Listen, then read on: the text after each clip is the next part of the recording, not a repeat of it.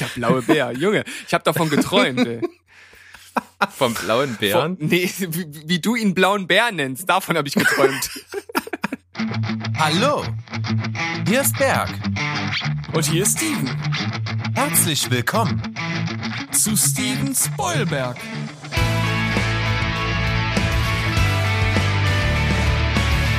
Steven Spoilberg.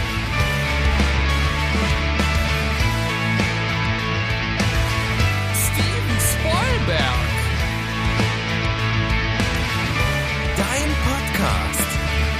Steven Spoilberg. Steven Spoilberg. Steven Spoilberg. Hallo, ich grüße dich, Steven. Und ich grüße dich, Berg. Ja, zu einer neuen Folge von eurem Podcast für Filme und Serien Steven Spoilberg mit Steven. Und mit Berg. Genau. Und ich habe dir letzte Woche was versprochen und ich werde es einhalten. Du bist wieder Kandidat bei Bergs zynischen Filmplot-Quiz. Was kann ich denn diese Woche gewinnen?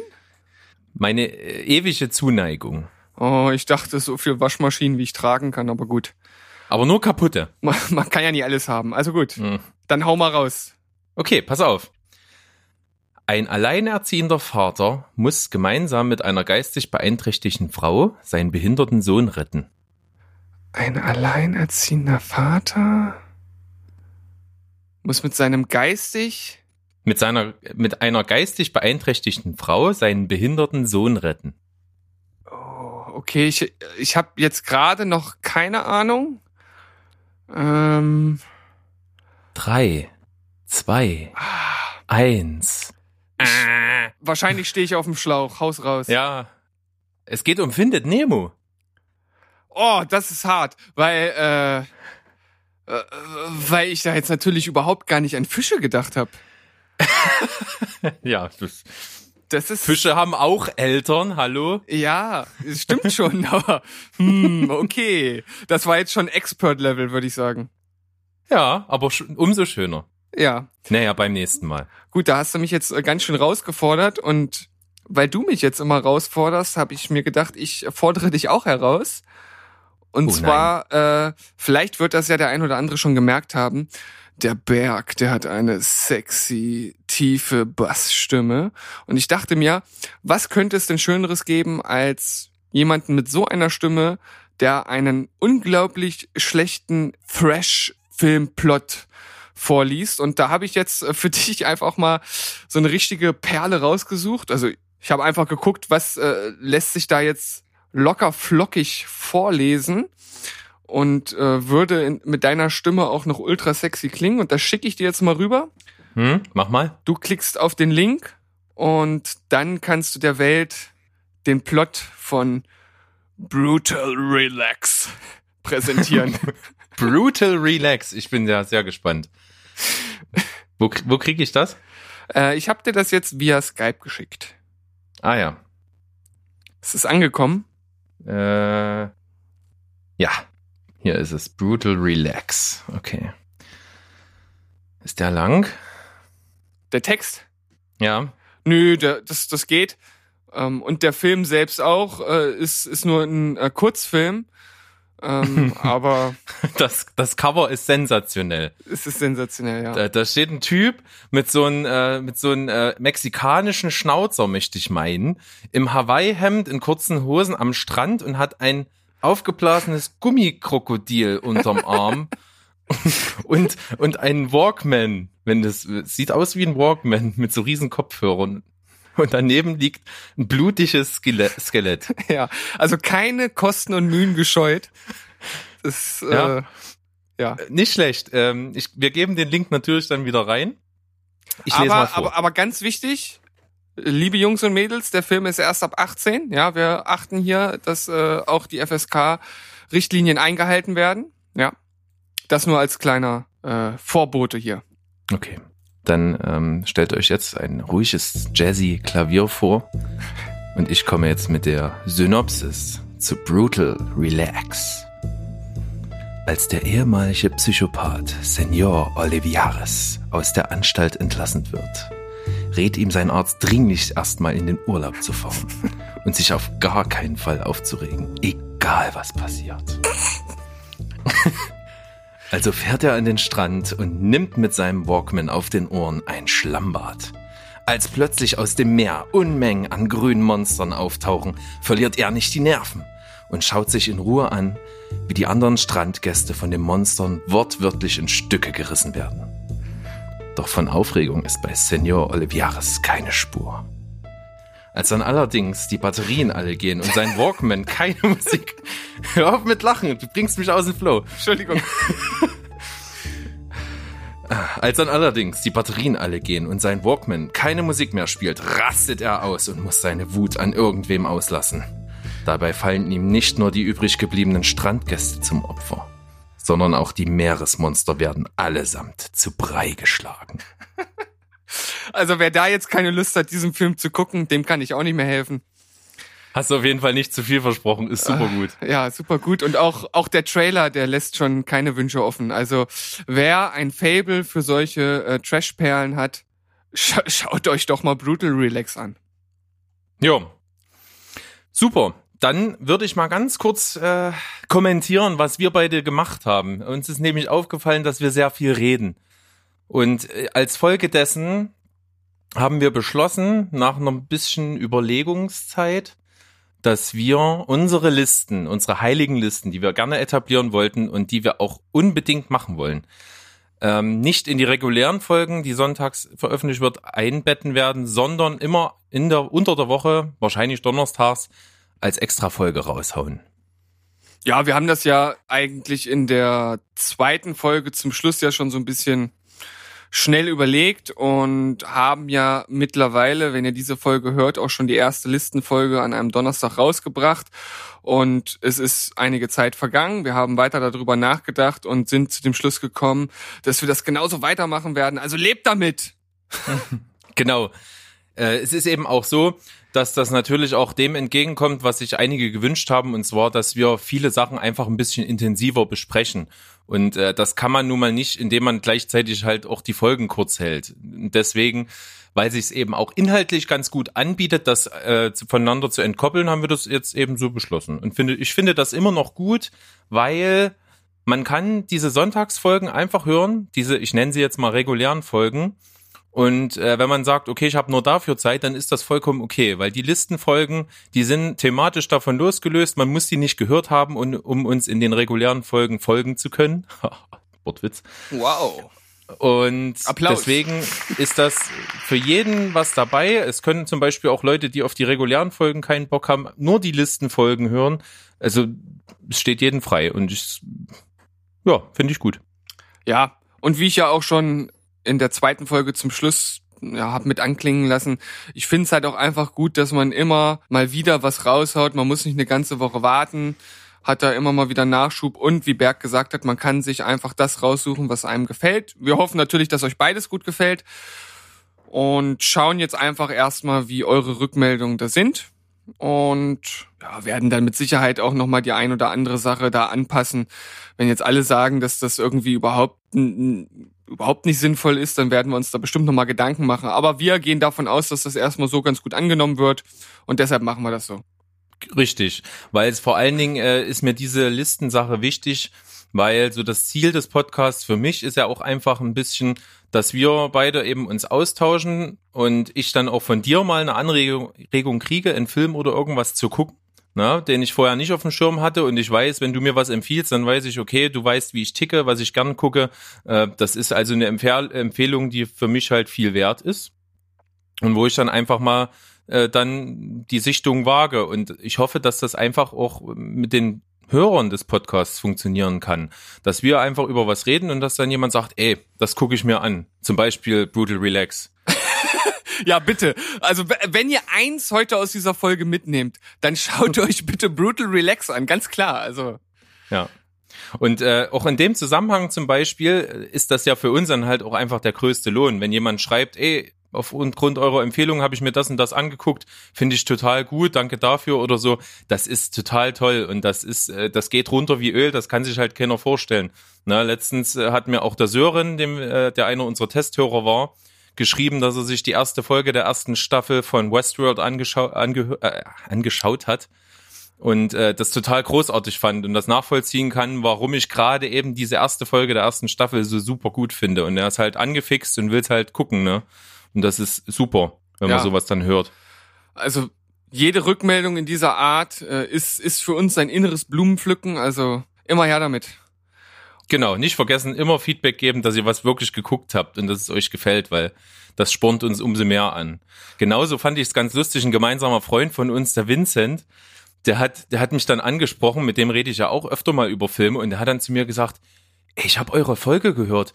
Und warum haben wir beide nie über die Serie Fargo gesprochen? Die finde ich ganz, ganz großartig. Und ich dachte mir, äh, okay, das ist meine Lieblingsserie. Hat sich dann ja auch in dem Podcast rausgestellt. Irgendwie haben wir nie drüber gesprochen. So ist das dann. Ja, das ist doch aber äh, interessant, dass man dann so dann doch irgendwie zusammenfindet nochmal. Also auf mehreren Ebenen äh, können wir hier was erreichen und ich hoffe einfach, dass jede Woche ein, zwei, drei oder von mir aus auch äh, fünf, sechs, hunderttausend Hörer dazukommen und dass das so langsam immer ein bisschen größer wird. Amen. Und So. ich möchte noch eine Sache anschließen, weil ich finde die auch nochmal ganz wichtig jetzt zu erwähnen, weil du ja gesagt hast, naja, bei den Listenfolgen, vielleicht kannst du da auch nochmal von mir eine Empfehlung äh, bekommen. Ich kann natürlich auch von dir Empfehlungen bekommen. Und genau deshalb versuchen wir auch vorher über unsere Themen, wie auch über unsere Filme, die wir geguckt haben, wie auch über unsere Listen nicht zu sprechen und uns gegenseitig damit zu überraschen und das Ganze dann auch einfach noch ein Stück weit natürlicher wirken zu lassen. Ja, so machen wir das. Und deswegen würde ich sagen, fangen wir mit dem ersten Themen, Thema an. Wir steigen ein in die Themen. Wir steigen ein. Sie steigen praktisch in den Bahnhof ein.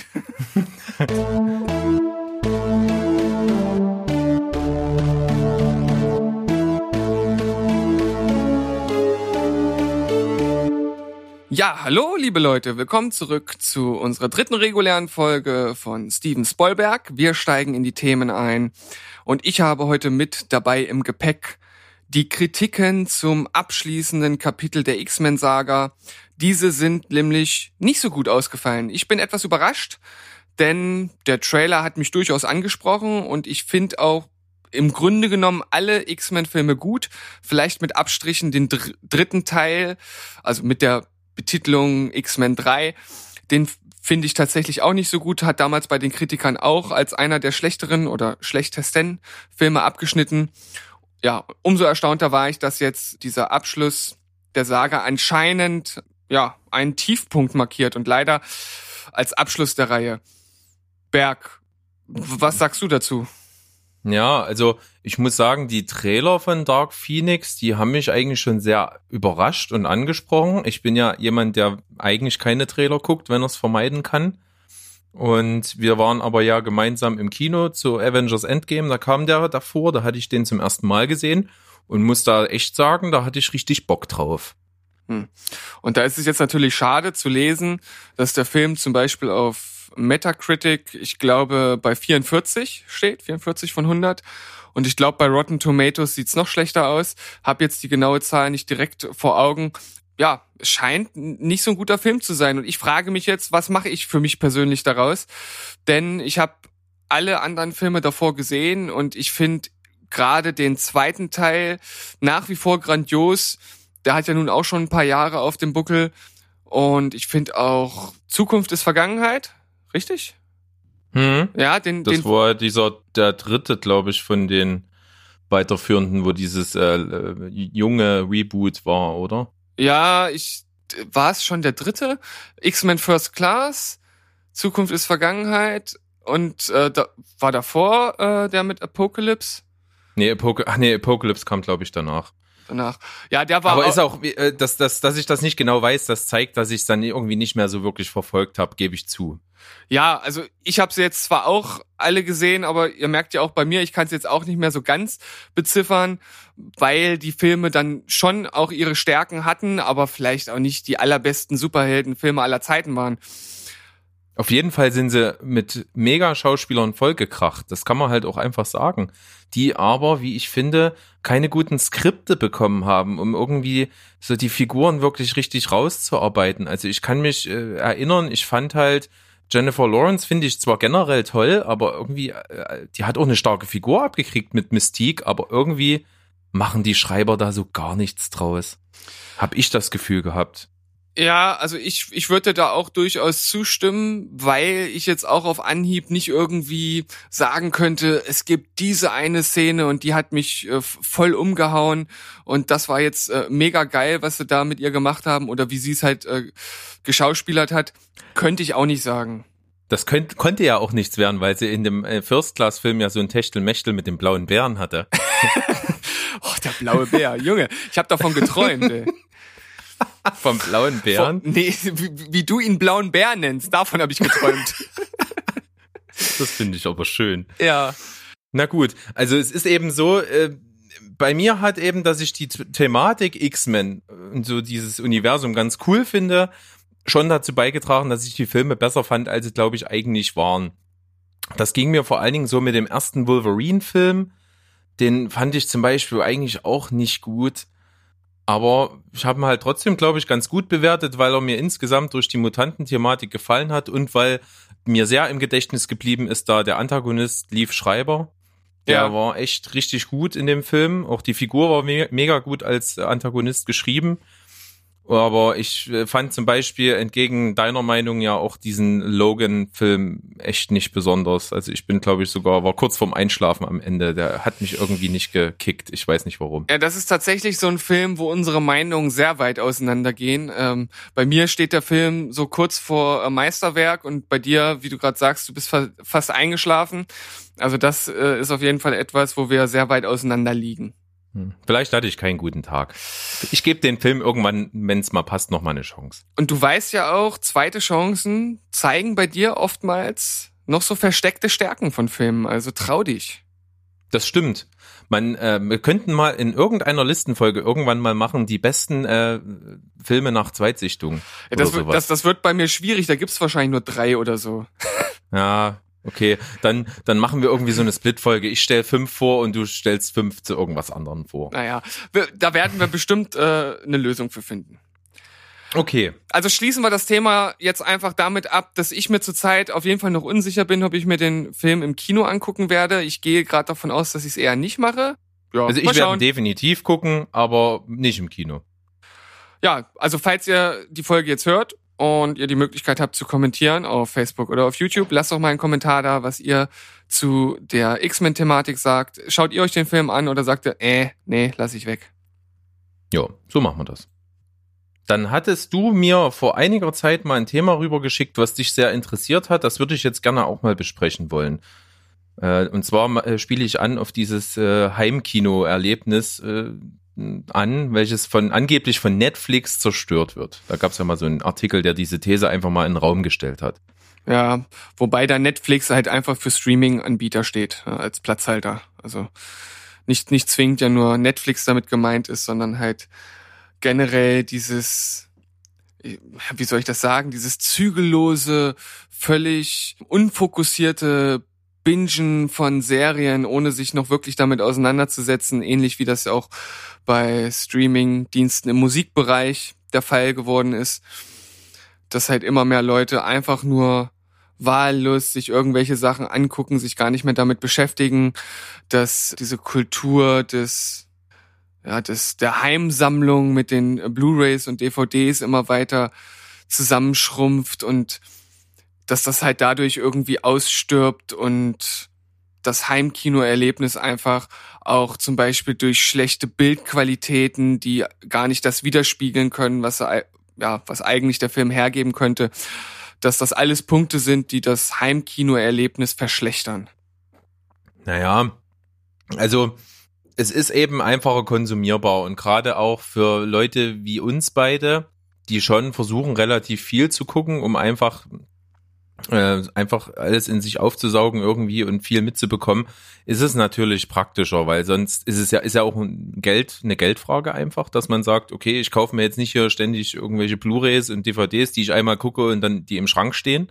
Das ist ja bei dir, wäre das ja der Fall, weil du ja auch sagst, okay, ich gucke ja selten mal was mehrmals. Da mm, spielt das natürlich wieder entgegen.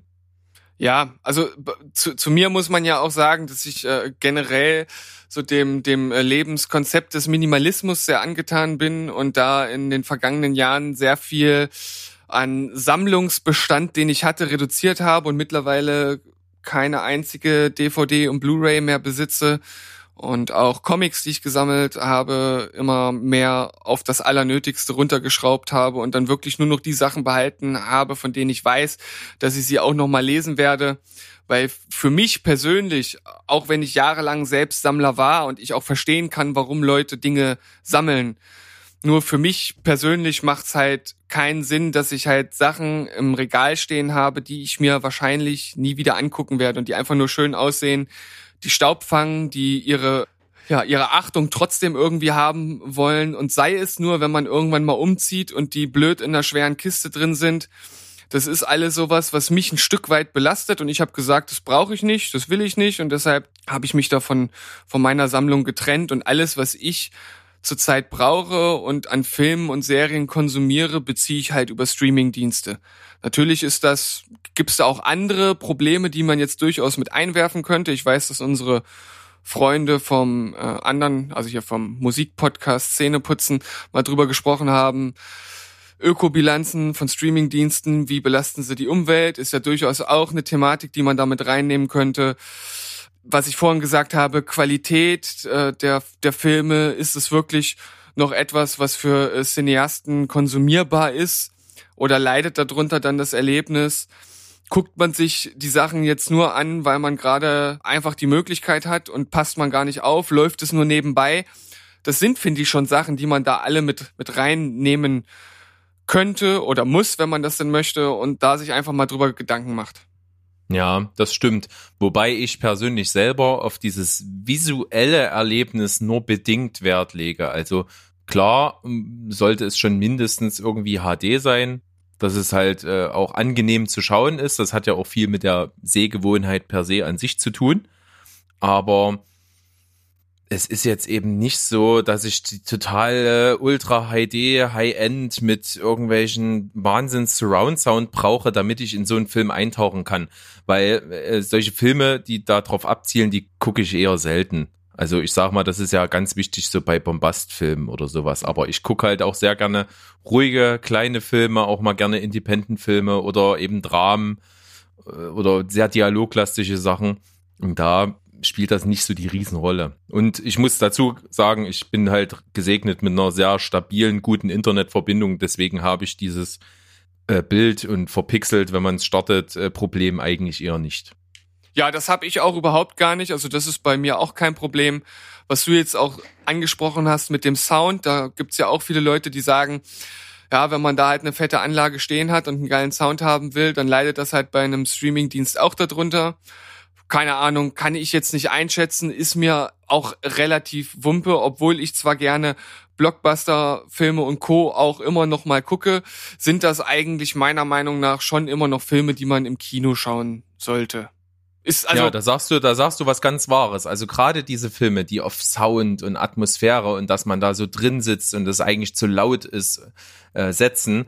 Das sind Filme, wenn die mich wirklich interessieren, dann gehe ich da auch noch ins Kino. Aber das sind halt mehr oder weniger die einzigen Sachen, wo ich noch wirklich ins Kino gehe. Ja, aber also ich, ich könnte mir nicht vorstellen, selbst in dem am besten ausgestatteten Heimkino der Welt, na okay, da vielleicht schon, aber jetzt, ne, ihr wisst, was ich meine, selbst in einem super ausgestatteten Heimkino würde ein Film wie Gravity nicht so wirken wie im Kino. Keine Chance. Ja, ist richtig. Also für so eine Filme ist halt Kino immer noch gemacht, ist das Kino auch immer noch da, das hat immer noch seine Berechtigung. Man sollte auch öfter mal ins Kino gehen. Mich persönlich äh, stören halt einfach nur die anderen Menschen, die da sind, aber Wem sagst du das? ja, äh, ich, ich persönlich, ich, ich finde es halt auch, auch ganz schlimm, dass die Leute dort im Kino essen dürfen. Das, das gehört ja für einige zum Kinobesuch dazu. Ich kann das auch irgendwie verstehen, aber wenn du halt jemanden neben dir hast, der halt den halben Film in so einer Popcorn-Tüte kramt, da könnte ich halt ausrasten. Macht ja, mich- ist verständlich. macht ist mich wahnsinnig. So. Ich bin ja halt eben, wie ich schon mal sagte, Sneakgänger und da ist ein Klientel oft da. Man möchte meinen, das sind so die wirklich die Filmnerds, die Bock drauf haben. Äh, weit gefehlt. Es sind halt zum Großteil einfach Leute, die, die sich denken, oh, komm, wir gehen mal ins Kino. Ey, oh, ich weiß gar nicht, was kommt. Ey, das ist spannend. Ey, lass mal gucken und so. Und wenn dann halt irgendwas kommt, was die nicht interessiert, was halt so 80 Prozent der Fall ist, dann äh, fangen die halt an zu quatschen, Scheiße zu bauen, laut zu sein und so. Und das geht mir halt auch schon wirklich auf den Sack, muss ich sagen.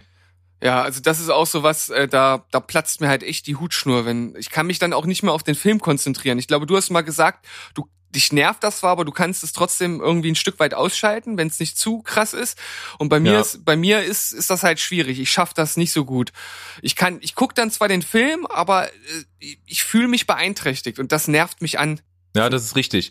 Und es ist eben auch so, dass wenn ich jetzt im Kino bin und in den Film eintauche, dann merke ich das wirklich nicht so.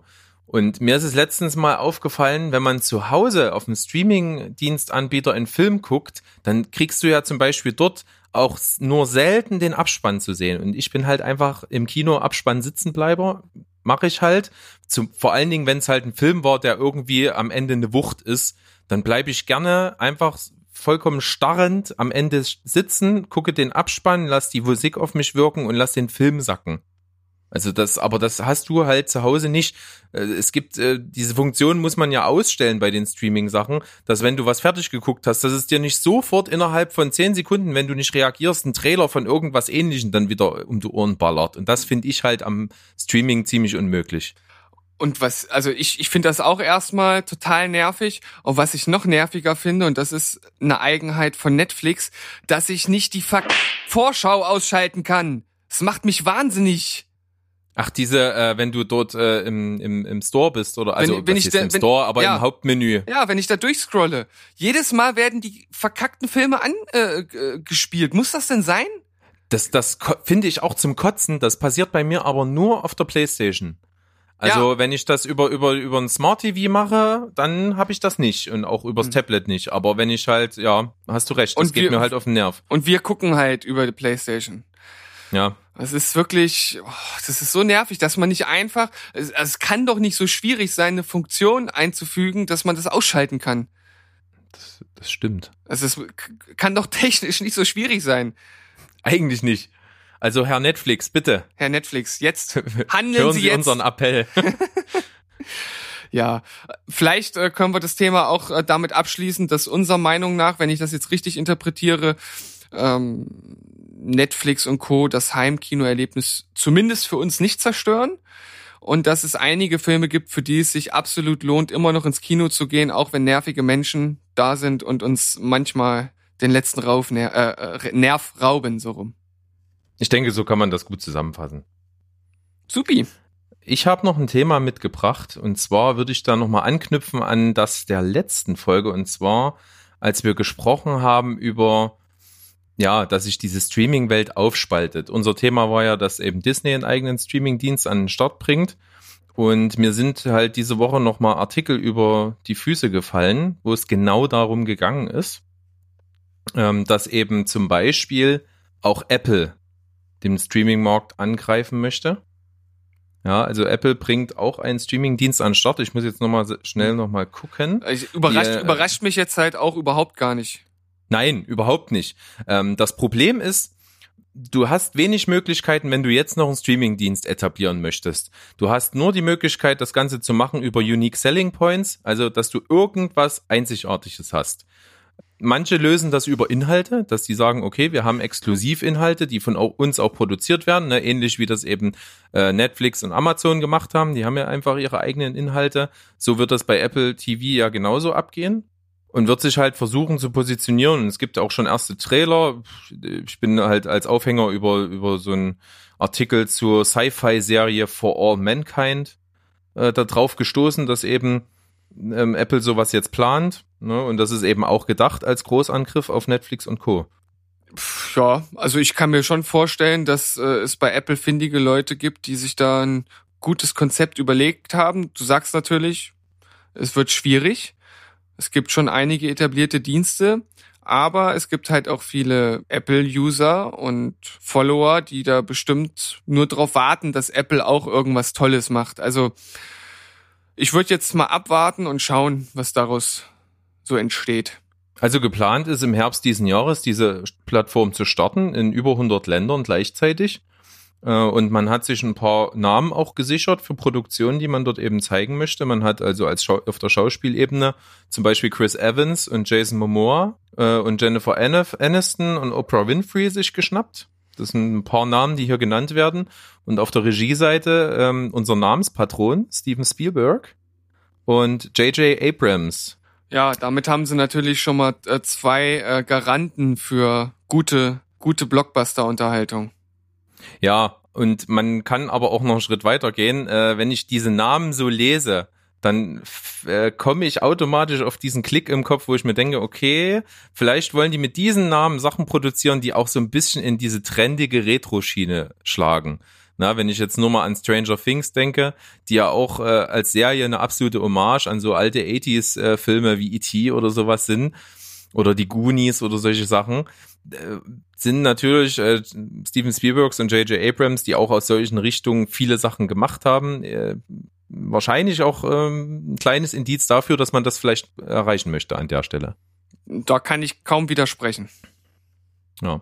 Und weiterführend ähm, zu dem gleichen Thema habe ich gelesen von der Streaming-Plattform Quibi.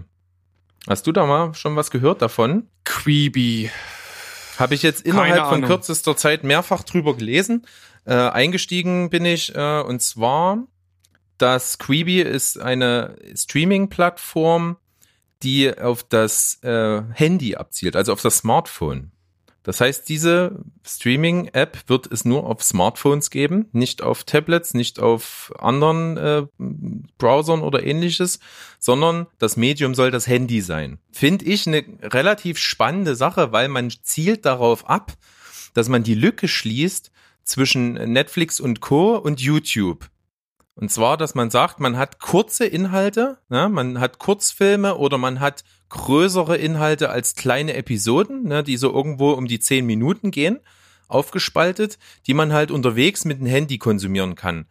Das finde ich zwar seltsam, sehe ich aber immer mehr, dass auch gerade in der Bahn manchmal Leute einfach sitzen und auf dem Handy irgendwas gucken. Ich könnte nie auf dem Handy einen Film gucken, aber ich sag mal, wenn extra Sachen dafür konzipiert werden, könnte das durchaus interessant sein. Erst heute hat mir mein Kollege, der liebe Patrick, hallo Patrick, das ist jetzt schon das zweite Mal, dass du in einem Podcast genannt wirst. Äh, Bitte bekomm keinen Herzinfarkt.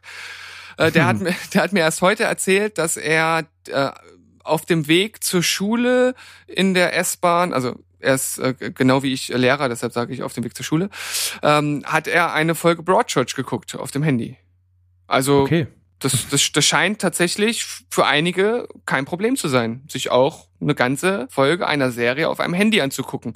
Und von daher finde ich den Gedanken auch nicht so schlecht. Ich frage mich halt nur, inwieweit das wirklich eine Lücke schließt, weil du sowohl YouTube als auch Netflix ja auch einfach auf dem Handy gucken kannst. Das ist richtig. Es ähm, schließt in dem Sinne die Lücke, habe ich in dem Artikel eben gelesen, dass Netflix natürlich äh, hauptsächlich lange Inhalte hat. Und dass A, die Zeit vielleicht bei vielen nicht so ist, eben auf dem Weg zur Arbeit eine ganze Folge oder irgendwas zu gucken.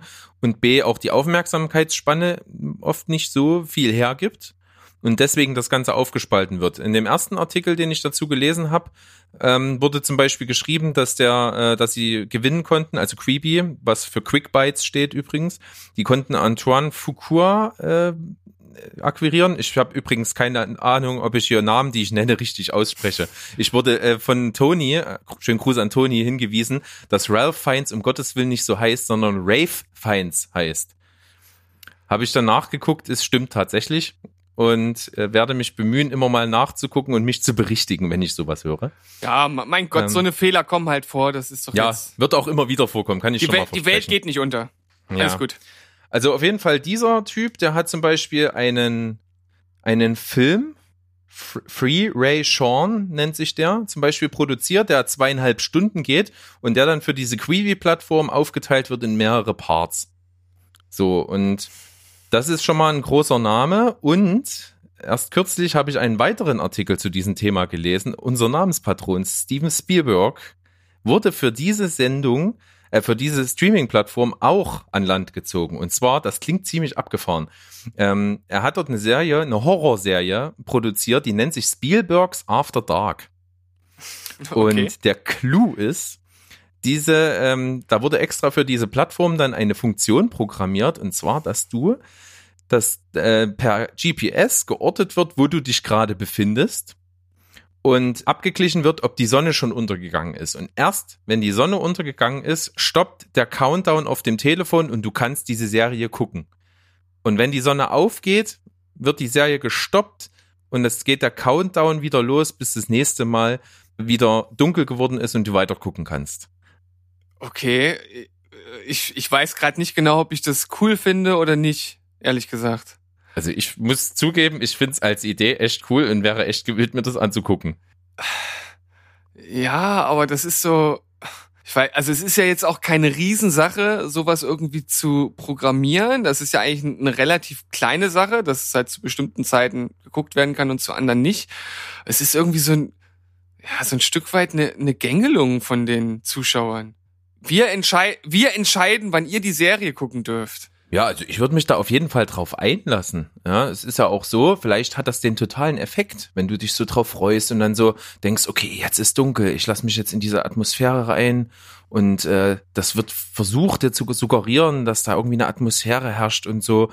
Man weiß ja nicht, vielleicht geht das total gut, wenn man sich da drauf konzentriert, das auch wirklich umzusetzen. Kann auch sein, dass es halt nach dem Gucken wieder verpufft und äh, nach dem ersten Mal man weiß das eben nicht genau, aber ich bin da auf jeden Fall generell offen. In dem Artikel wird halt auch kurz drüber gesprochen, dass äh, Filmemacher da ganz andere Möglichkeiten haben. Zum Beispiel halt auch so einen Kurzfilm vielleicht als FaceTime-Anruf oder irgend sowas zu gestalten und vielleicht äh, da so eine ganz andere Barriere aufzubauen, die so ein bisschen in, in, ins, äh, wie sagt man, ins Real Life so rüberschwappt. Du, du meinst eine Barriere zu durchbrechen. Ja. Habe ich man- aufbauen gesagt? Hat ja aufbauen gesagt.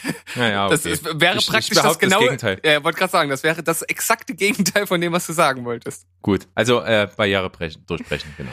Ja. Ja, also starten soll das Ganze April 2020 und es sind halt mega viele Investoren am Start. Ne? Sind, ist Disney mit dabei, Warner ist mit dabei und auch noch andere große und also insgesamt wurde halt schon über eine Milliarde investiert in das Ding. Das ist natürlich keine ganz kleine Summe. Ich kann es mir gerade immer noch nicht vorstellen. Vielleicht ist das tatsächlich so ein Ding, was die nachkommende Generation ein bisschen besser versteht. Oder vielleicht habe ich es auch einfach gerade noch nicht so ganz äh, begriffen, wie es dann am Ende umgesetzt wird. Ich würde jetzt nur noch eine Sache zu sagen, die ich persönlich noch relativ wichtig finde. Hier geht's ja um kurze, schnell verdaubare Sachen, die man auf dem Handy dann wahrscheinlich mal so zwischendurch gucken kann. Und genau das finde ich halt eigentlich ziemlich uncool. Also ich, ich finde halt, man sollte auch einfach mal Zeit nutzen, um ähnlich wie Winnie Pooh einfach mal nichts zu machen. Und dann, wenn man sich was angucken will, dann auch wirklich sich hinsetzt, von mir aus auch einen Streamingdienst nimmt, so wie wir das auch machen, und das auch so ein Stück weit zelebriert und nicht zwischen Haltestelle und Straßenbahn sich jetzt noch irgendwie schnell eine Folge von sonst was anguckt, finde ich persönlich jetzt nicht so cool. Also vielleicht auch einfach mal die Zeit nutzen, um mal ein bisschen durchzuatmen und sich nicht von morgens bis abends mit Stuff zuzuballern. Also ist so mein Gedanke dazu. Ja, finde ich nicht uninteressant. Naja, um dich in, in der letzten Woche zu zitieren, abwarten und Tee trinken. So sieht's aus. Ja, dann läuten wir einfach mal den letzten Block ein. Ha? Kommen wir wieder zu den Latest Watches. Ja, und ab geht die Mucke.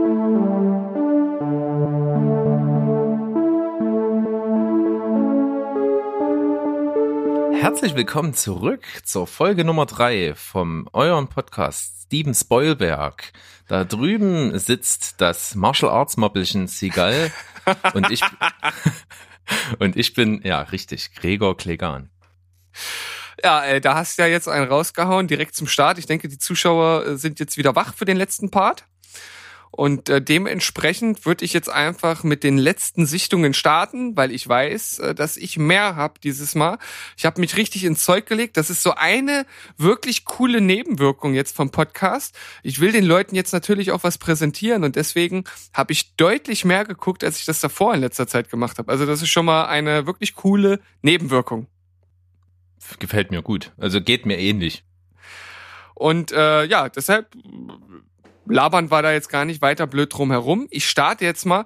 Ich kann gleich äh, mal vorweg sagen, bei mir sind jetzt nicht die übermäßig guten Filme dabei gewesen dieses Mal. Ich habe ja gesagt, normalerweise suche ich mir die Filme schon immer recht gewissenhaft aus. Bei denen wusste ich, die interessieren mich, aber es könnte auch sein, dass es keine Überfilme sind und so war es am Ende auch.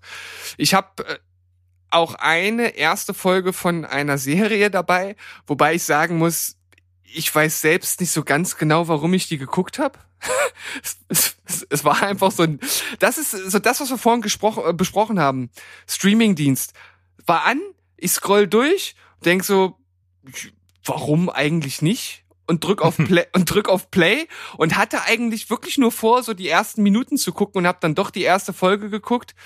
Man könnte jetzt sagen, ja, das ist ja dann eigentlich ein ganz gutes Zeichen, wenn man dann doch durchguckt.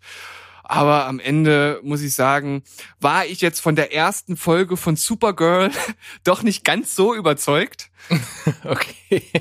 Ich muss sagen, ich habe damals, als die Serie rauskam, einen Trailer gesehen und dachte so, ist das deren Ernst? Weil der Trailer, der wirkte schon so extrem soapig, also überhaupt gar nicht so Superhelden-Serienmäßig, sondern so hochglanzpoliert soapig, würde ich es halt beschreiben. Also so sehr irgendwie auf diese Hauptdarstellerin fokussiert, was ja am Ende normal ist bei einer Serie, bei der es ja um Supergirl geht, aber wie das halt gemacht wird, das ja, ich kann es gerade nicht so wirklich in andere Worte fassen, als zu sagen, dass da halt schon in der ersten Folge so dieses Techtelmechtel mit den anderen Darstellern und ja, so viel drumherum ist und es hat mich auch von den Action-Szenen jetzt nicht umgehauen. Ich fand auch schon von vornherein die Hauptdarstellerin jetzt nicht die perfekteste Wahl und auch die die Chefin, bei der sie da arbeitet in so einer ist, ist auch eine Nachrichtenagentur oder Medienagentur oder irgendwie sowas, die ist so total auf Devil Wears Prada äh, ge gemacht, so auf dieses total hochnäsige, ich bin die Beste, ich kann alles und äh, von oben herab und so.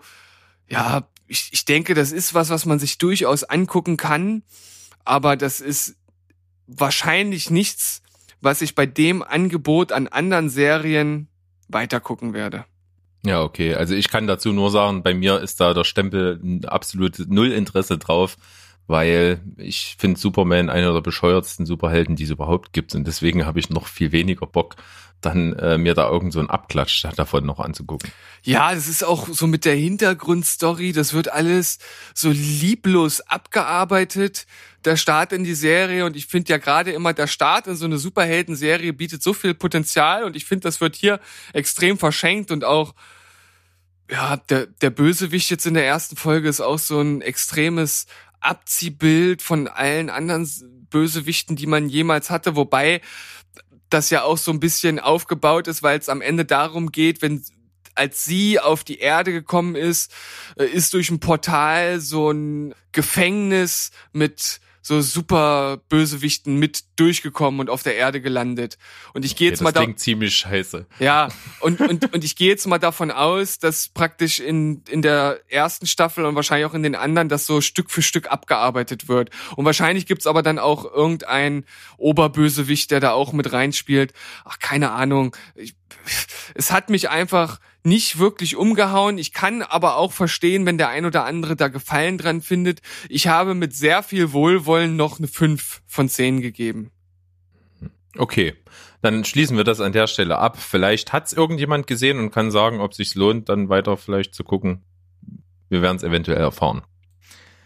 Äh, ich würde jetzt mal in den Ring werfen und zwar bin ich ja jemand, ich gucke auch äh, vor allen Dingen so Freitagabend oder wenn ich äh, am Wochenende dann frühstücke ausgiebig und lang nebenbei irgendeinen Film, der nicht so viel Aufmerksamkeit abfordert, äh, mit Vorliebe auch irgendwie was viel gutmäßiges, was man so nebenbei gucken kann, wo man so ein bisschen abschalten kann. Äh, wir hatten es ja auch schon mal auch gerne eine Romcom oder irgend sowas. Und ebenso habe ich mir die Netflix-Produktion Set It Up angeguckt. Äh, hab ich, bin ich eigentlich nur darauf aufmerksam geworden, weil das so ein bisschen Romcom-mäßig rüberkam und äh, eine Rolle auch Lucy Liu spielt, die ich eigentlich auch ganz nett immer finde in Filmen. Und muss sagen, es ist ganz okay gewesen. Es geht halt darum, dass Lucy Lou ist irgendwie äh, eine, eine, eine Journalist, eine Sportjournalistin, eine ziemlich bekannte und äh, muss wohl auch ein ziemlich ziemlicher Drachen sein, so als Chef. Und die hat halt eine Assistentin, die für die halt so der Fußabtreter ist. Und im gleichen Gebäude arbeitet halt noch so ein mega erfolgreicher Investment-Typ, der genauso ein Arschloch ist, so ein exzentrisches und halt auch einen Assistenten hat, der eben dort voll unter der Fuchtel steht. Ja, und oh Wunder, du kannst dir das jetzt schon vorstellen, die beiden Assistenten verlieben sich ineinander irgendwie. Nein! Spoiler-Alarm! Spoiler-Alarm! Obwohl das, obwohl das eigentlich gar nicht vordergründig ist. Es geht eigentlich eher darum, dass die versuchen wollen, aus ihrem stressigen Job rauszukommen, weil die halt nie vor nachts irgendwann um zwei aus dem Büro dort kommen, weil die Chefs so assig sind. Und da beschließen sie, die beiden Chefs miteinander zu verkuppeln. Ja, und es ist, es ist ganz nett. Man kann sich das mal angucken, aber ich würde mir auf keinen Fall nochmal angucken. Äh, Habe ich mit 5,5 als geht so abgestempelt und ist in Ordnung. Weißt du, was bei IMDB steht? Da steht 15. Juni 2018 Germany bei Produktionsdatum. Macht- ja, okay. Macht das Sinn? Ja, eigentlich nicht. Also, keine Ahnung. Ja, keine Ahnung. Vielleicht hat der, äh, der Praktikant sich vertippt. Keine Ahnung. Naja. Also klingt für mich einfach nach nichts, was ich äh, gucken werde. Außerdem hast du den Film ja jetzt für mich sowieso schon gespoilert. Also von daher. Ja, Romcoms sind so schwer zu durchschauen. Ja, hallo. Ich bin halt simpel gestrickt. Ich weiß nun mal nicht, wie die enden. Okay. Was hast du noch? Ähm, ich würde weitermachen mit dem, äh, ja, mit dem letzten Film sozusagen in der Reihe. Ich werde mich dann äh, steigern von Film zu Film. Und zwar habe ich mir angeguckt Mile 22. Mhm. Sagt dir das überhaupt irgendwas? Nein, gar nicht. So, mir auch überhaupt nicht, als ich den Film bei Sky gesehen habe.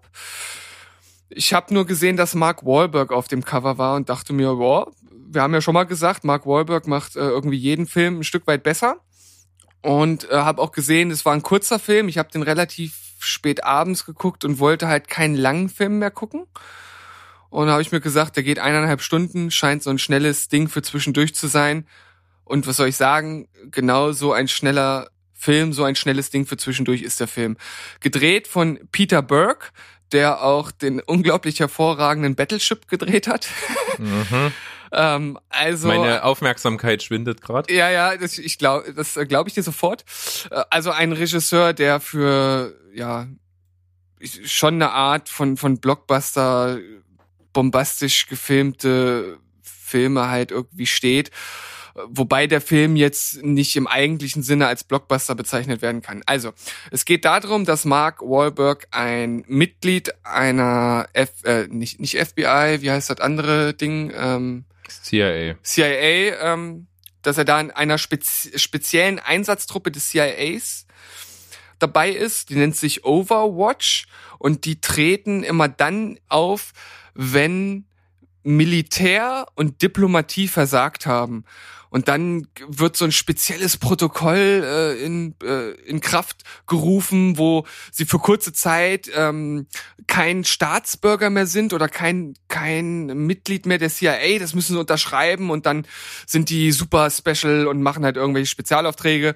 Und am Ende geht's darum, dass sie aus der Botschaft in in, den, in Indonesien oder auf den Philippinen, eins von beiden, ich weiß nicht mehr genau, einen, eine Person zum Flughafen bringen müssen. Und zwar halt 22 Meilen entfernt. Deswegen Mile 22. Und derjenige, den sie dorthin bringen müssen, ist äh, wird gespielt von äh, Iko Uwai oder Uwais, keine Ahnung, wie es ausgesprochen wird, ist, glaube ich, auch so ein ja ein philippinischer ähm, oder auch Indo oder indonesischer Schauspieler, der in The Raid die Hauptrolle gespielt hat, also Martial Arts gebildet. Und dementsprechend gibt es auch ja eigen, eigentlich sehr gute Kampfszenen, wo ich mir einfach gewünscht hätte, dass dass der Kameramann äh, kein Parkinson gehabt hätte. Also oh, man hätte da so geile Szenen draus machen können und es gibt diese elende Wackelkamera, wo du manchmal halt einfach nicht wirklich erkennen kannst, was gerade passiert, aber trotzdem erahnst, die hatten eine geile Idee und es gibt auch geile Szenen mit drin, aber da hätte man so viel mehr rausholen können und das finde ich äh, echt schade, weil das bei äh, so einem Film ja schon irgendwie mit einer der Hauptpunkte ist. Ja. Ansonsten ist noch mit dabei Lauren Cohan, die die Maggie bei The Walking Dead spielt, und äh, John Malkovich. Also jetzt kein so ganz schlechter Cast, will man meinen. Ja, aber am Ende kann auch in diesem Film Mark Wahlberg das Ruder nicht so wirklich rumreißen, weil er auch keinen keinen sympathischen Charakter spielt. Also es ist keiner, mit dem ich irgendwie mitfiebere. Er spielt halt so einen überbegabten äh, jungen Mann, das sieht man halt in, äh, in einem Zusammenschnitt, dass er halt hochbegabt ist, aber auch ein hohes Aggressionspotenzial hat und er hat so ein Gummiband um sein Handgelenk und das lässt er praktisch den ganzen Film lang durch immer schnipsen, weil er sich dadurch runterfährt. Und das ging mir schon nach zwei Minuten so auf den Sack, ja, weil er das wirklich andauernd macht. Und er ist halt auch so, ja, total unsympathisch, wie er mit den anderen Leuten umgeht und man fiebert da nicht wirklich mit. Die Action-Szenen sind nur halbgar und es gibt eine Szene, bei, der hat's, hat sich schon einmal so der Hals zugezogen, weil die schon ganz schön hart ist. Also der Film ist ab 18, der ist teilweise wirklich bockbrutal. Da haben sie nicht gespart. Und da gibt's eine Szene, die ist wirklich, äh, die ist wirklich ganz schön hart. Ja, und ansonsten gibt's am Ende dann halt auch irgendwie so eine Wendung, wo du sagst, ja gut, wenn du einigermaßen beim Film aufgepasst hast, dann hättest du das auch erahnen können. Für mich viel verschenktes Potenzial, man hätte mehr rausholen können. Die Action-Szenen, die sich gut andeuten, retten den Film auf eine 5 von 10. Na da. Jetzt hast du wirklich viel geredet. Alleine. Ja, es tut mir leid. Ich, ich, war, ich war so im Flow. So, so viel für so einen offensichtlich nicht besonderen Film äh, an Worten. Äh, auch nicht schlecht. Aber Mark Wahlberg, ja, ist halt dann, zieht einen in so ein Ding rein, ne? Da steht Mark, Mark Wahlberg drauf und du denkst ja, ach komm, so schlimm kann es nicht sein. Ja, er, er war und dann tatsächlich. kam, ja, Ja. und dann kam The Happening und äh, Pain and Gain und sowas. Wird, Naja, das, okay. wird das jetzt eigentlich unser Running Gag mit The Happening? Ja, bitte. Bitte. Ich möchte das äh, so drin haben. Sehr gut. Okay, dann hau Ja. du mal den nächsten Film raus. Ja, ich war wieder in der Sneak ähm, und habe gesehen den Film Longshot. Ja. Der, äh, der Name ist komisch gewählt, keine Ahnung, was der jetzt mit dem Film unbedingt zu tun hat. Äh, aber du hast es bestimmt auch schon mal mit Trailern oder in irgendwelchen Werbungen gesehen. Es ist dieser Film mit Seth Rogen in der Hauptrolle. Und ich habe äh, übrigens geguckt, wie man das ausspricht. Charlize Theron. ja, Ja, sehr gut. Ja, weil äh, sie wird nicht Englisch äh, Ther Theron oder Theron ausgesprochen, sondern sie ist ja aus Südafrika und da spricht man das eben Theron aus. Saren. Sehr gut. So. Und es sind zwei Namen von Schauspielern, die erstmal viel äh, versprechen, muss man sagen. Und ich finde auch beide super. Und die sind auch beide in den Rollen super. Das kann man schon mal sagen. Da geht viel Sympathie schon auf den Zuschauer über. Im Grunde genommen ist die Story halt auch jetzt nicht besonders außergewöhnlich. Es geht halt darum, dass ähm, die Hauptdarstellerin ist eben Min äh, Außenministerin der USA und der Präsident der Vereinigten Staaten ist einer meiner absoluten Lieblinge, ähm, Bob Odenkirk, also Saul aus Better Call Saul. sehr gut. Er ist, er ist Präsident, hammermäßig, hätte ich auch gewählt. Ähm, und der ist aber vorher äh, Serienschauspieler gewesen, über Jahre hinweg wohl irgendwie. Äh, Und äh, das ist vielleicht so eine kleine Anspielung auf Reagan. War es Ronald Reagan, der auf, auf TV-Star vorher war? Ähm, ich glaube, ja. Ja. Und er ist auf jeden Fall, er hat in einer Serie schon viele Jahre einen, äh, den Präsident der USA gespielt und ist es dann irgendwie geworden. Und die Prämisse ist aber, dass er äh, gerade keinen Bock mehr hat und, und möchte lieber auf die große Filmleinwand. Er war vorher nur Serienschauspieler, jetzt war er Präsident und das äh, und er möchte den Menschen noch mehr geben. Und seine Begründung ist, ja, dann wäre ich eben Filmschauspieler. Äh, und sie sieht ihre Chance als Außenministerin jetzt als erste Frau äh, für das Präsidentschaftsamt zu kandidieren und mach, will das jetzt eben angehen. Und dann wird eben so total oberflächlich analysiert, wie ihre Beliebtheitswerte und so sind und auf was Wert gelegt wird. Und sie will halt dauernd mit Inhalten kommen und dann wird sie immer so abgewatscht. Nein, das andere ist alles viel wichtiger. So Charisma und Eleganz und so ein Schwachsinn wird da alles auf, analysiert von ihrem äh, riesen Team, was sie um sich hat. Und ein Wert, der bei ihr nicht besonders gut ist, ist Humor. Und da wird dann halt die Überlegung angestellt, einen Schreiber zu engagieren, der ihre Reden halt so ein bisschen humoristisch aufpeppt. Lass mich raten, So. das ist dann äh, gespielt von Seth Rogen. Genau. Und die kennen sich wohl von früher, weil die haben Tür an Tür gewohnt und äh, er ist ein paar Jahre jünger als sie und sie hat äh, für ihn gebabysittet. Und ähm, ja, da haben die, hat er sich halt damals schon zu ihr hingezogen gefühlt und die treffen sich halt auf einer Party wieder und äh, haben halt eben eine gemeinsame Ver äh, Vergangenheit und, und sie mag ihn halt auch sehr gerne und, und, und engagiert ihn deswegen eigentlich als völligen Außenseiter für diesen Job ihre, Regen, Re äh, ihre Reden aufzupeppen. Ja, und daraus entsteht dann der Film. Da geht's halt darum, wie sie auf dem Weg zur Präsidentschaft und so und wie die Beziehung zu ihm sich dann weiterentwickelt und so weiter und so fort. Hat natürlich auch äh, einen romantischen Aspekt dann an der ganzen Geschichte und so. Und ist nett. Kann man sich angucken, hat auch viele lustige Szenen drinne, wird vor allen Dingen durch die Schauspieler gut, weil äh, die gute Charlize äh, ist da ziemlich witzig in ihrer Rolle, so äh, zwischen steifer Politikerin und trotzdem will sie irgendwie die Sau rauslassen und Seth Rogen ist sowieso ein Garant für, für Humor, finde ich eben.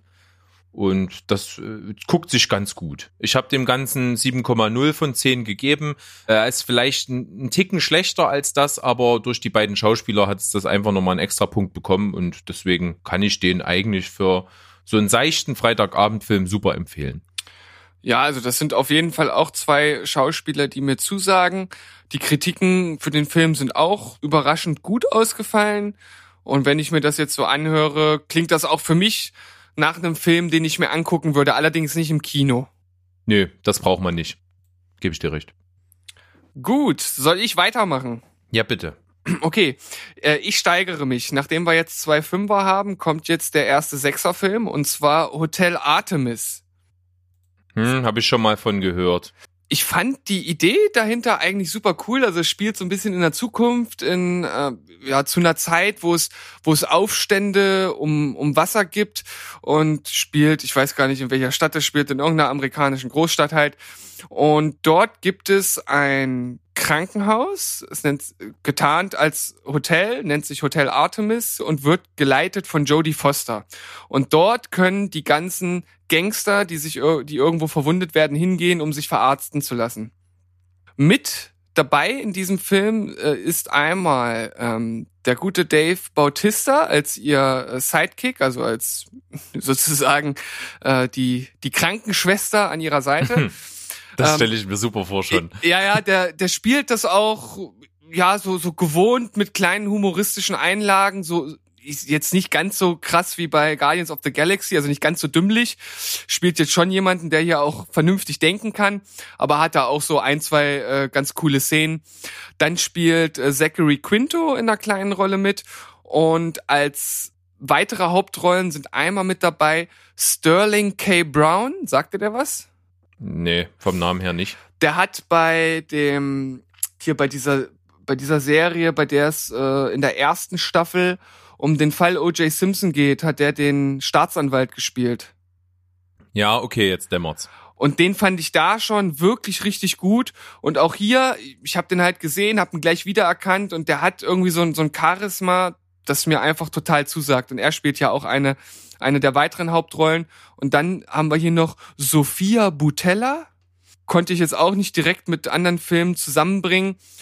Ist halt ja, so eine gut aussehende Dame, die hier halt auch so eine Killerin spielt, die dort mit reingezogen wird. Und als sozusagen, ja, Bösewicht-Gegenstück äh, Jeff Goldblum, der ja auch wieder so ein, so ein bisschen, ja, nicht, nicht so ganz überspielten, aber so, so leicht ja, exzentrisch eigentlich auch nicht, aber hat, hat halt so eine ganz bestimmte Note, die er hier auch wieder mit reinbringt.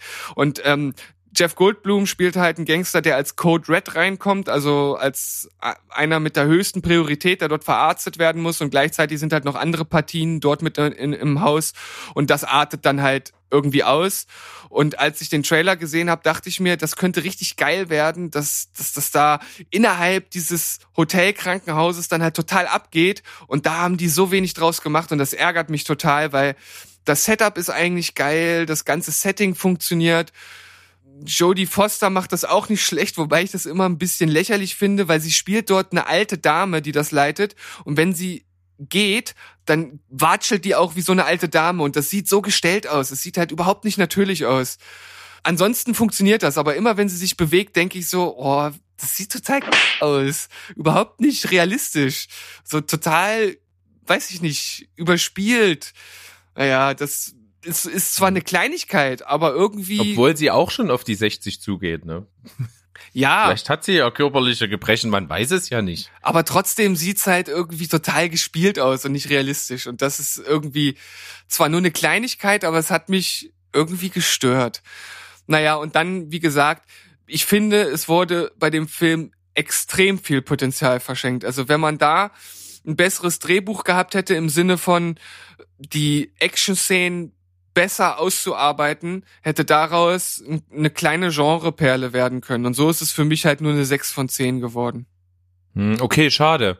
Weil ich hatte durchaus auch mal überlegt, ob ich mir angucke, jetzt mit, wenn er bei dir schon mit sechs äh, von zehn rauskommt und auch schon eher dem Action zugeneigt ist, was ja nicht so meine Baustelle ist, dann glaube ich fast, dass ich mir sparen könnte. Ja, ich, ich kann es jetzt nicht hundertprozentig einschätzen, aber ich würde sagen 60 zu 40, dass du ihn auch nicht so cool findest. Hm. Na gut. Dann komme ich jetzt mal zu meinem letzten, den ich äh, geguckt habe.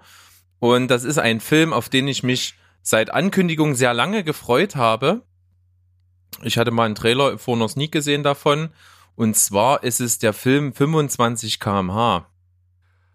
Deutscher Film mit Bjarne Mädel Ja, wo die unterwegs sind äh, ähm, auf, den Mofas. Auf den ja. Mofas. Ja, super. Da habe ich mal äh, auch äh, einen ausführlichen Bericht, das ist schon länger her, im Morgenmagazin gesehen und war total angetan, aber irgendwie habe ich ihn aus den Augen verloren. Ja, ging mir ganz ähnlich. Und ich habe jetzt letztens äh, schon mal gesehen, dass er auf Blu-ray irgendwo angekündigt war. Und äh, jetzt habe ich auch gesehen, dass er mal im Amazon Store war und habe mir auch gekauft. Und ich habe es absolut nicht bereut. Ich habe keine Ahnung, was man an dem Film besser machen soll. Klar ist der vorhersehbar. Klar ist läuft der nach Schema F ab. Aber es ist so ein wunderschöner Film und so sympathisch, so lustig und es ist einfach toll, ne? Bjarne Mädel spielt äh, den einen von einem Bruderpärchen und der zweite ist Lars Eidinger, glaube ich. Und die beiden zusammen ähm, sind aufgewachsen in Lörching oder in Lösching, Lösching, äh, im Schwarzwald auf jeden Fall. Und äh, Lars Eidinger ähm, hat seinen Bruder 30 Jahre lang nicht gesehen, weil er eben aus diesem Kaff, wo die aufgewachsen sind, dann eben weggezogen ist, ist jetzt mittlerweile irgend so ein Finanz-Account-Manager irgendwas und jettet über die Welt und weiß immer gar nicht so richtig, wo er wohnt und ist jetzt gerade drei Monate in Singapur und kommt zurück, weil der gemeinsame Vater stirbt. Und er kommt eben zur Beerdigung und da treffen die sich und ja, und schwelgen dann eben an dem Abend der Beerdigung in Erinnerung, besaufen sich, ähm, rennen in ihrem alten Zimmer rum und so und finden dort eben eine Karte, die sie mal angelegt haben als 15-Jährige von einer Tour, die sie gerne machen wollten. Und eben, es ist diese Tour von Schwarzwald an die Ostsee durch ganz Deutschland mit Mofas und ja, beschließen an dem Abend in dieser Bierlaune das Ding jetzt einfach durchzuziehen und fahren auch noch direkt in der Nacht da los. Ja, das, das klingt alleine mit den Schauspielern schon nach einer Mordsgaudi und das, was ich halt gesehen habe, da waren auch schon lustige Sachen dabei und was du zur äh, Vorhersagbarkeit gesagt hast, das, also es gibt halt Filme, da braucht man halt keinen Mega-Twist am Ende, ne? Die sind halt einfach das, was sie sind. Die wollen unterhalten. Das soll äh, ein gute Laune Sommerkino sein. Und wenn der Film genau das erfüllt, dann hat er ja auch seinen Zweck erreicht. Wobei ich eben noch sagen muss, also der ist neben nicht nur lustig und kurzweilig, sondern er hat auch ernste Töne, die äh, auch nicht so holzhammermäßig rüberkommen, die einfach ehrlich sind, wie ich finde. Und er spricht halt auch wichtige Themen an. Also auch gerade äh, dieser Konflikt, dass eben der eine Bruder, der zurückgelassen ist, der in diesem Kaff eben geblieben ist, um sich um den Vater zu kümmern, und der andere, der den das nicht interessiert hat und der halt 30 Jahre sich nicht gemeldet hat, in der Welt rumgejettet ist und ein mega stressiges Leben hat, zwar einen Haufen Kohle, aber eben auch nicht glücklich ist. Gerade das wird halt thematisiert und auch super aufgearbeitet während des Films. Ja, und wenn das halt gut eingearbeitet wird und wie du sagst, nicht mit dem Holzhammer eingeprügelt wird, dann ist das ja nochmal doppelt so hoch anzurechnen. Also ich finde das immer super, wenn Filme nicht nur lustig sind und unterhalten und wirklich so Szenen hat, wo man nach Herzen lachen kann, sondern auf der anderen Seite halt auch, ja, die ganz normalen Seiten des Lebens zeigen und die Probleme, die, die man nun mal hat. Und für mich klingt das gerade nach wirklich einem Film, den man guten Gewissens empfehlen kann, wenn man auf solche Art von Filme steht. Große Empfehlung von mir auf jeden Fall. Es sind auch viele andere bekannte Schauspieler mit an Bord. Es ist äh, Sandra Hüller in einer kleinen Rolle mit an Bord. Das ist ja die, die jetzt äh, durch Toni Erdmann halt international auch sogar ein bisschen bekannt geworden ist. Franka Potente hat eine kleine Nebenrolle. Alexandra Maria Lara hat eine kleine Nebenrolle, genau wie Jella Hase. Wotan Wilke Möhring hat einen super Auftritt in dem Film, spielt so einen richtigen muskelbepackten Prollspacken, den sie dann so über den Tisch ziehen und das ist super lustig. Es waren viele Szenen dabei, wo wir wirklich, äh, also ich habe mit meiner Frau geguckt und wir haben wirklich ehrlich und herzhaft drüber lachen können, weil es wirklich gut war. Es sind coole Ideen drinne. Es ist ein Roadtrip, es ist ein Buddy-Movie, es ist ein Film mit Herz und ein Film, der einfach genauso war, wie ich ihn erwartet habe und das war einfach toll. Ja, das ist doch äh, auf jeden Fall ein schönes Schlusswort für den Film. Was hast du denn dem Film gegeben? Ähm, neun von zehn. Sowas in der Art habe ich jetzt auch erwartet nach deiner überschwänglichen Kritik. Also, den werde ich mir auf jeden Fall auch mal nach Möglichkeit geben. Da wird sich bestimmt irgendwas zeigen demnächst. So, Schön. ich habe noch zwei Filme. Oh, dann. Dann Ratter jetzt ab. aber, aber Holler die Waldfee mit mit Anlauf. So, äh, ich steigere mich weiter und äh, ihr wisst ja mittlerweile, ich bin durchaus für den ein oder anderen Blockbuster oder Actionfilm zu haben und habe mir noch angeguckt, habe ich auch schon länger im äh, ich glaube im Netflix Store, also auf der Netflix Oberfläche glaube ich schon länger gesehen. Kong Skull Island habe ich mir angeschaut. Also Ja, der okay. der letzte King Kong Film. Ich fand auch schon damals den von Peter Jackson eigentlich ganz cool und fand auch den hier im Trailer zumindest in der Hinsicht, dass es einfache, leichte Unterhaltungskost Kost ist, auch sehr ansprechend. Und da spielen ja auch äh, durchaus gute Schauspieler mit. Ähm, wenn ich da nochmal auf die Liste Also Brie Larson schaue. auf jeden Fall weiß ich noch und Tom Hiddleston. Die sind mir sehr im Gedächtnis geblieben, Ja. auch wenn ich ihn nicht gesehen habe. allein schon äh, die beide, ich meine, das, das ist schon, ist schon ein super Start für einen Cast. Dann haben wir noch den äh, super Samuel L. Jackson dabei und dabei bezieht sich das super auf ihn generell als Schauspieler, nicht in diesem Film. Dann John C. Riley, John Goodman. Genau, das sind eigentlich so die die fünf wichtigen beziehungsweise die, die man kennt. Äh, Corey Hawkins sehe ich ja noch. Ist die nicht auch bekannt aus irgendwas? Aus, aus irgendwas. Äh, warte mal, äh, ähm, ich habe die irgendwo mal gesehen. Das ist, Kommt mir bekannt vor. Das ist doch aber- Gesicht. es ist doch aber ein R.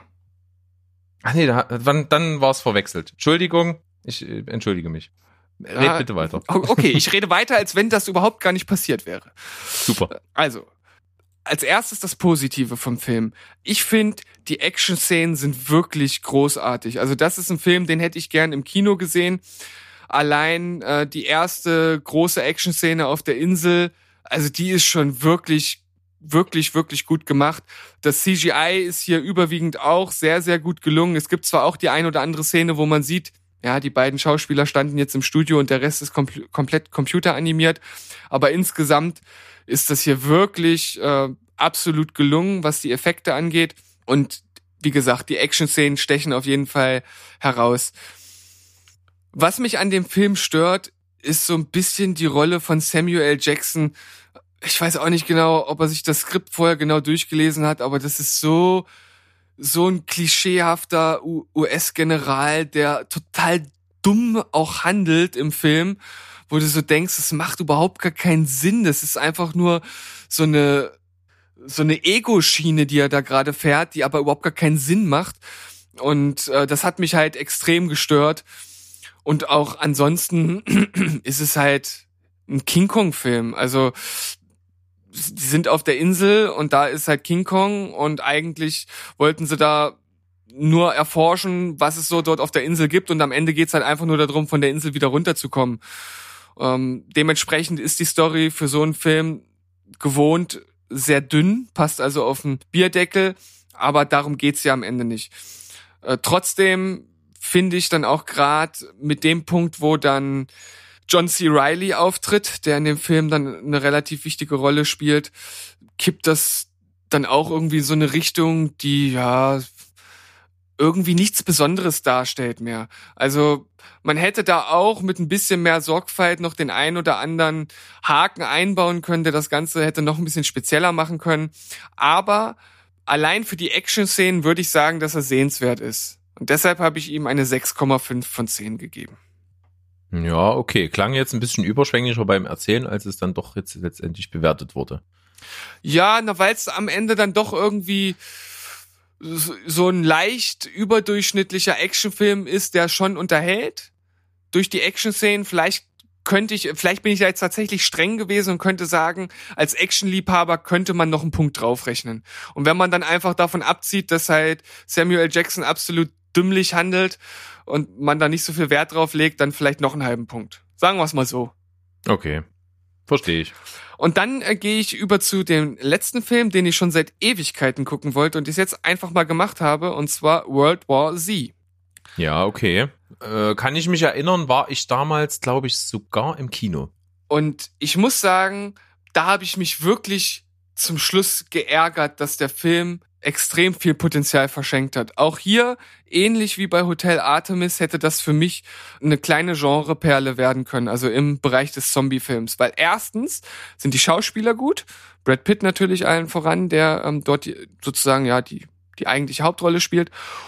Und auch die Action-Szenen, die sie sich sozusagen gewissermaßen neu ausgedacht haben im, äh, im Zombie-Genre und jeder, der den Trailer gesehen hat, wird das ja auch schon gesehen haben, diese Zombie-Wellen. Völlig unrealistisch, aber halt auch irgendwo ziemlich cool. Das fand ich, ja, einfach eine tolle Idee, die sie da hatten. Haben sie auch ganz gut umgesetzt. Natürlich auch sehr CGI-lastig und das, das sieht man dann auch schon ein Stück weit. Aber es ist halt einfach was Neues und das ist im, im Zombie-Genre ja auch schon schwierig. Was mich jetzt aber an dem Film extrem gestört hat, ist, dass er eine ganz, ganz wichtige Regel des Actionfilms verletzt hat. Und zwar, ich weiß nicht, wie die Regel jetzt ganz exakt heißt, aber äh, der Film hat sich nicht an die drei gehalten. Und zwar an die drei Action-Szenen, die ein Actionfilm ausmacht. Dabei gibt es eine Action-Szene zum Start, eine in der Mitte und eine am Ende. Und jede sollte größer sein als die davor. Und ich finde, das Ende ist wirklich schwach. Es ist zwar spannend, ein Stück weit, aber ich find's actionmäßig echt schwach. Und da haben die halt vorher einfach viel bessere Szenen rausgehauen. Und ja, das hat mich dann wirklich, wirklich enttäuscht, dass die äh, da solch ein schwaches Ende haben. Ich weiß nicht, ob du dich noch dran erinnern kannst. Mm, Ich weiß noch, dass das Ende so ein bisschen halb offen war, dass man sich gedacht hat, okay, es wird wahrscheinlich uns nicht erspart bleiben, dass ein zweiter Teil kommt, der ja bis jetzt noch nicht gekommen ist. Weiß nicht, ob das in, in, äh, im Gespräch war, aber ich, ich glaube, deswegen ist mir das auch mit einem bitteren Beigeschmack im Kopf geblieben. Ja, also ich fand den insgesamt eigentlich wirklich gut. Ich habe ihm jetzt 7,5 von 10 gegeben und hätte, wenn äh, ja, wenn man sich da einfach ein, ein bisschen besseres Ende überlegt äh, hätte, wo einfach noch mal einer oben drauf gesetzt wird in irgendeiner Art und Weise, hätte ich dem Ganzen noch ein bisschen mehr gegeben. So fand ich's ja, ein bisschen lahm zum Schluss. Vielleicht sehen das andere Leute auch ganz anders. Ich habe zum Beispiel gesehen, dass dein äh, Kumpel, der Hannes, bei Movie Pilot dem Film eine 9,5 gegeben hat. Das ist also kurz vom Klassiker. Also es scheint ja Mhm, Leute zu geben, okay. die, die den Film wirklich extrem gut finden. Und wie gesagt, ich finde, der hat, der hatte das Potenzial, da deutlich mehr noch draus zu machen.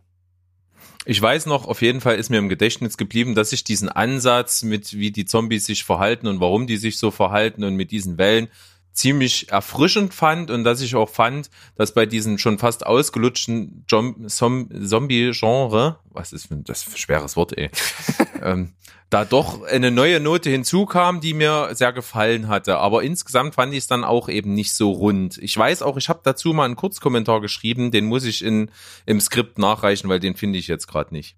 Ja, das können wir ja in unser äh, Skript, das wir an dieser Stelle ja nochmal erwähnen können, mit einbauen. Und zwar machen wir uns ja vorher immer ein bisschen Gedanken, was für Themen rankommen und wir hauen das Ganze dann als PDF auf unserer Website raus. Also falls ihr einen Podcast von uns angehört habt und dann für später einfach nochmal schnell nachschauen wollt, was da so mit drin war, dann könnt ihr einfach auf unsere Seite stevenspoilberg.de gehen und euch die PDFs für die einzelnen Folgen runterladen. Und Super. damit könnten wir diese Folge abschließen, würde ich sagen. Das würde ich auch sagen. Ähm, mir hat's riesen Spaß gemacht heute wieder. Wir sind ungefähr wieder, ja, bei einer Stunde 20. Wird wahrscheinlich unsere, Sch- oder ein bisschen weiter sogar, je nachdem, wie es dann geschnitten ist, äh, wird unsere Standardzeit wahrscheinlich werden. Ja, sorry, not sorry. Ist einfach so. Machen wir jetzt so, finde ich gut. Wir wollen uns ja auch nicht bremsen müssen beim Reden und deswegen haben wir jetzt auch schon den Schritt getan, dass wir eine Folge eben auskoppeln. Und äh, das ist ein gutes Stichwort, denn ich würde sagen, wir brauchen noch ein kleines Thema für die Listenfolge. Ja, wir haben ja da mittlerweile schon einiges gesammelt. Also das sind alles so Ideen, die wir einfach in den letzten Tagen hatten.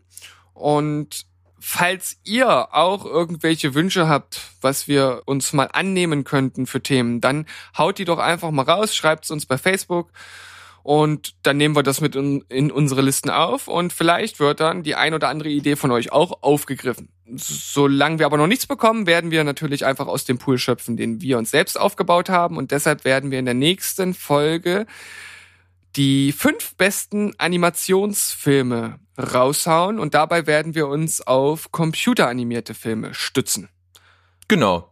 Passt ein bisschen zu äh, meinem Einstieg in diese Folge heute mit dem äh, bergszynischen Filmplot-Quiz und äh, auch zu dem CGI-Thema, was wir letzte Woche hatten. Also von daher haben wir schon mal schön Bogen geschlossen.